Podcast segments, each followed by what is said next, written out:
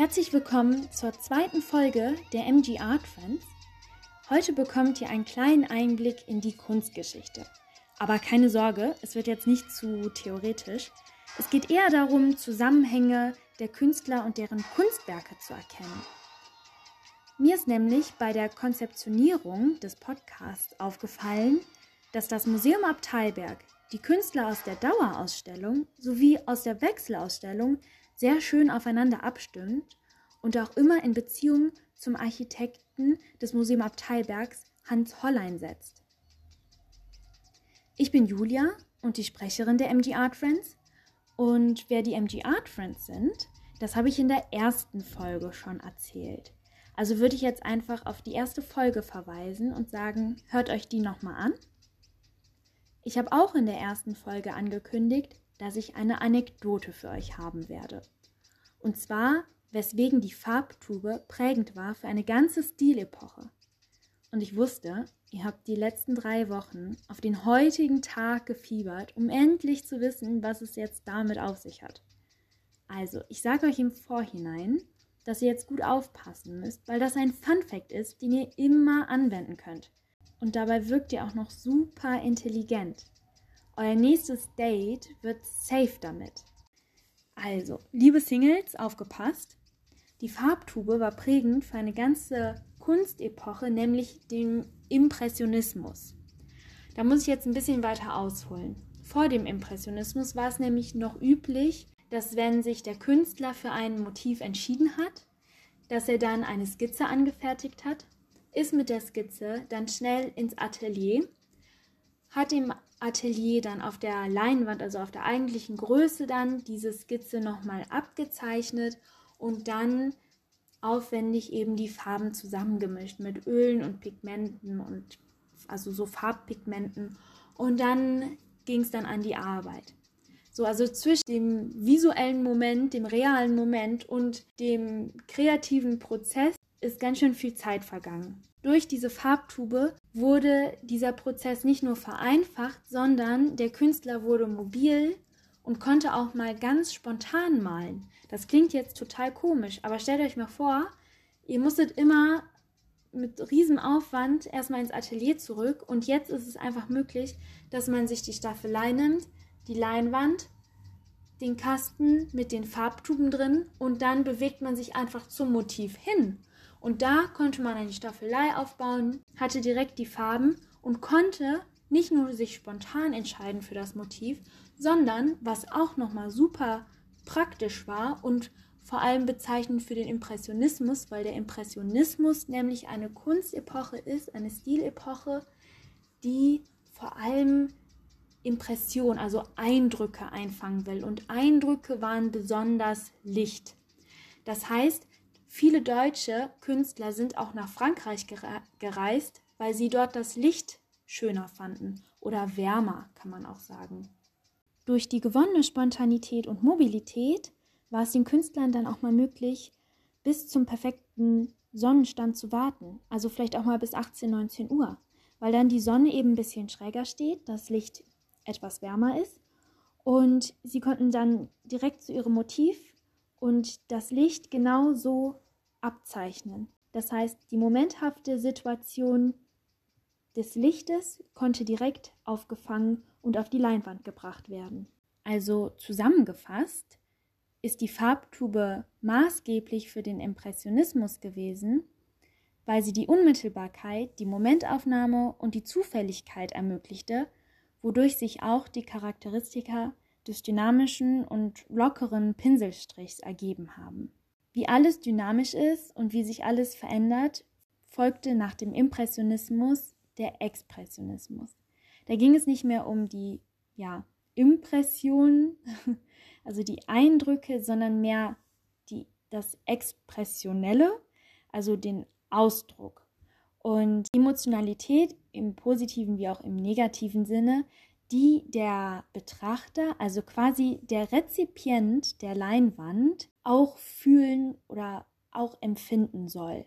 Und diese Werke hängen auch im Museum Abteilberg. Apropos Museum Abteilberg. Ich habe dort eben Haris Januras getroffen. Er ist der Volontär im Museum Abteiberg und während unseres Gesprächs ist mir aufgefallen, welche Herausforderung den Kuratoren gestellt wird, die Wechselausstellung mit der Dauerausstellung in Einklang zu bringen. Und diese Zusammenhänge und verbindenden Elemente würde ich euch jetzt gerne mal erzählen. Es begann einfach schon damit, dass ich Harris nach seinem Lieblingswerk gefragt hatte.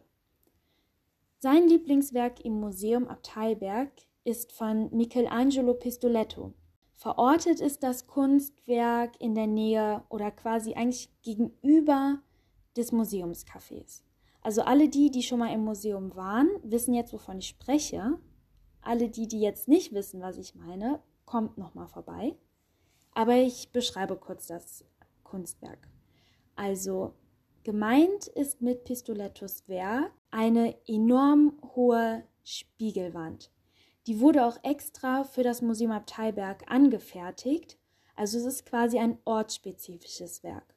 Und auf diesem Spiegel sind verschiedene Menschenschablonen, sag ich mal so, angebracht.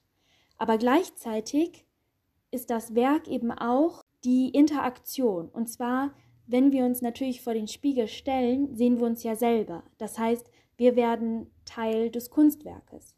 Und das ist ein Merkmal Pistolettos Arbeit, dass er Kunst und Alltag verbindet.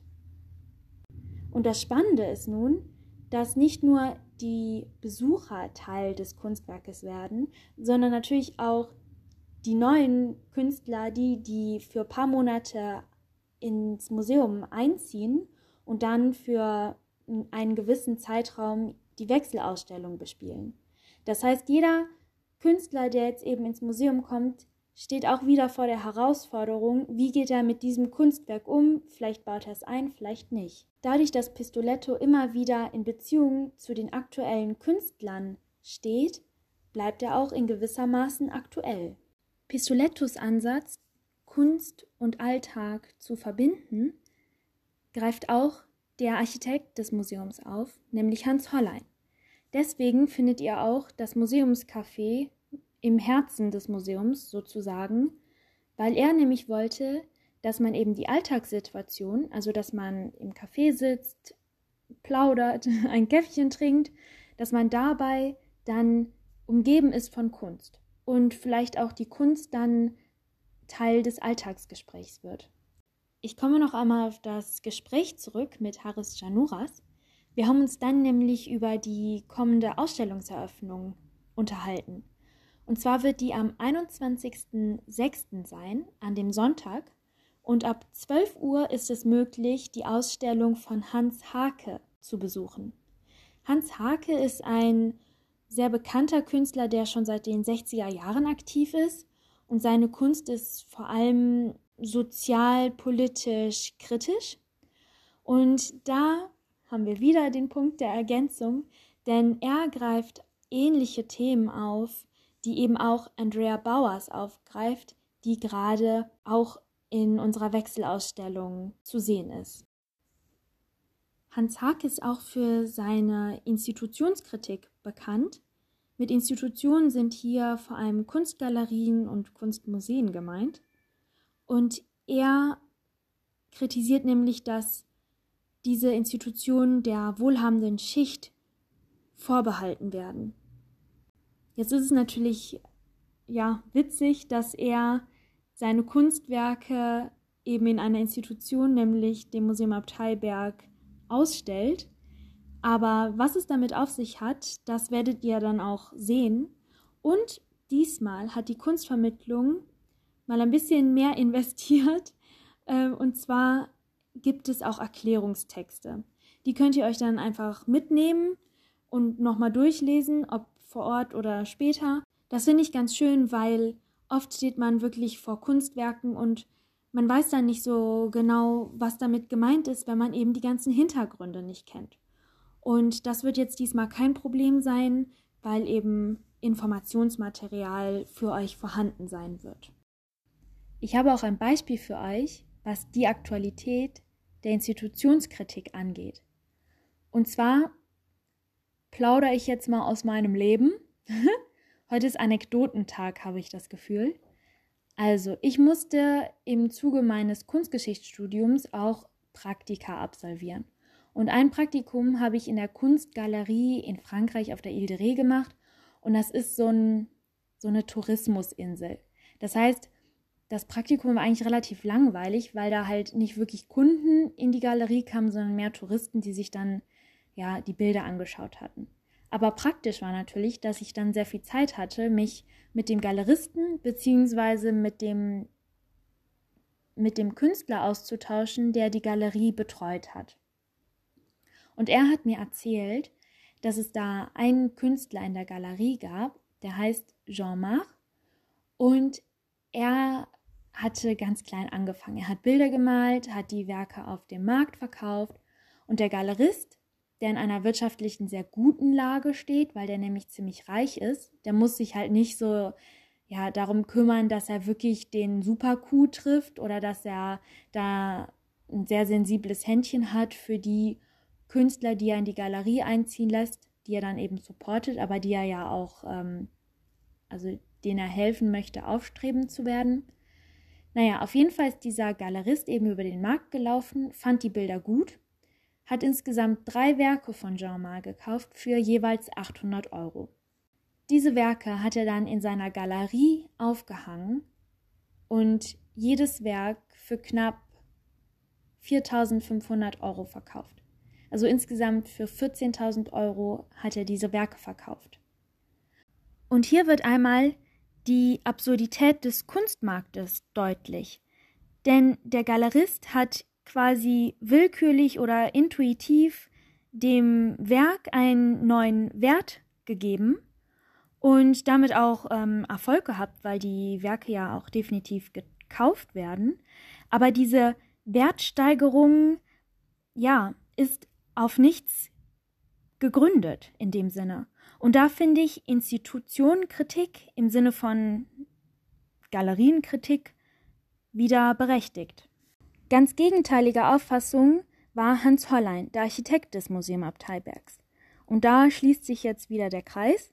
Und zwar wollte er ein Museum schaffen, das für alle zugänglich ist. Und zwar nicht elitär und nur für eine bestimmte Gesellschaftsschicht zugänglich. Beispielsweise kann man das sehen an dem Nebeneingang. Der Nebeneingang sollte nämlich eigentlich der Haupteingang werden. Das sind diese vielen Stufen, die ähm, hinunterführen ins Museum. Das war nämlich so gedacht, dass wenn eben man als Besucher die Stufen hinunterschreitet, zusätzlich hatte Hans Hollein die Vision, dass in dem Museum Feste gefeiert werden, dass getanzt wird und dass da ein reger Austausch herrscht. Also, das ist jetzt nochmal ein ganz persönliches Anliegen, liebe Zuhörer, dass einem dann die Kunstwerke zu Füßen liegen und nicht so wie es in anderen Museen gehandhabt wird, dass man quasi in den Tempel der Kunstwerke schreitet. Das Museum Abteilberg ist kein elitäres Gebäude und thront nicht auf seinem Elfenbeinturm. Kommen wir zurück zu Hans Hake. Ich bin sehr gespannt auf die Ausstellungseröffnung und das Coole ist, es wird verbunden sein mit einer zweiten Ausstellungseröffnung. Und zwar in der Waldhausener Straße, Waldhausener Straße 2 bis 6. Dort war ja früher dieses alte Casino und das wird jetzt für künstlerische Zwecke umgenutzt.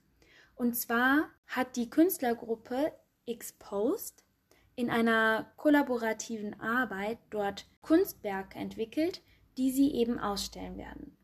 Das heißt, es gibt in der Waldhausener eine Ausstellungseröffnung und der Künstler Julian Westermann wird regelmäßig zwischen 14 und 18 Uhr, weil um 18 Uhr das Museum schließt, ähm, eine Kunstperformance durchführen und verschiedene Stationen in der Stadt begehen und im Endeffekt auch am Museum Abteilberg vorbeikommen. Also das ist eine super Chance, um beide Ausstellungseröffnungen am Sonntag zu entdecken.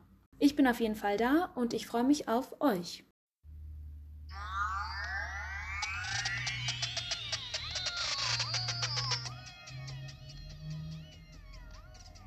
Ich hoffe, euch hat der kleine Kunstgeschichts-Input gefallen und weise nochmal auf das MG Art Programm hin. Also, nächste Woche findet unser Jour Fix statt. Das ist der dritte Donnerstag im Monat mit Christiane Bär und der Montagsstiftung. Das ist diese Mitmachaktion in der Reiterinnenstadt und gemeinsam werden wir eine Lichtinstallation entwerfen aus Müll.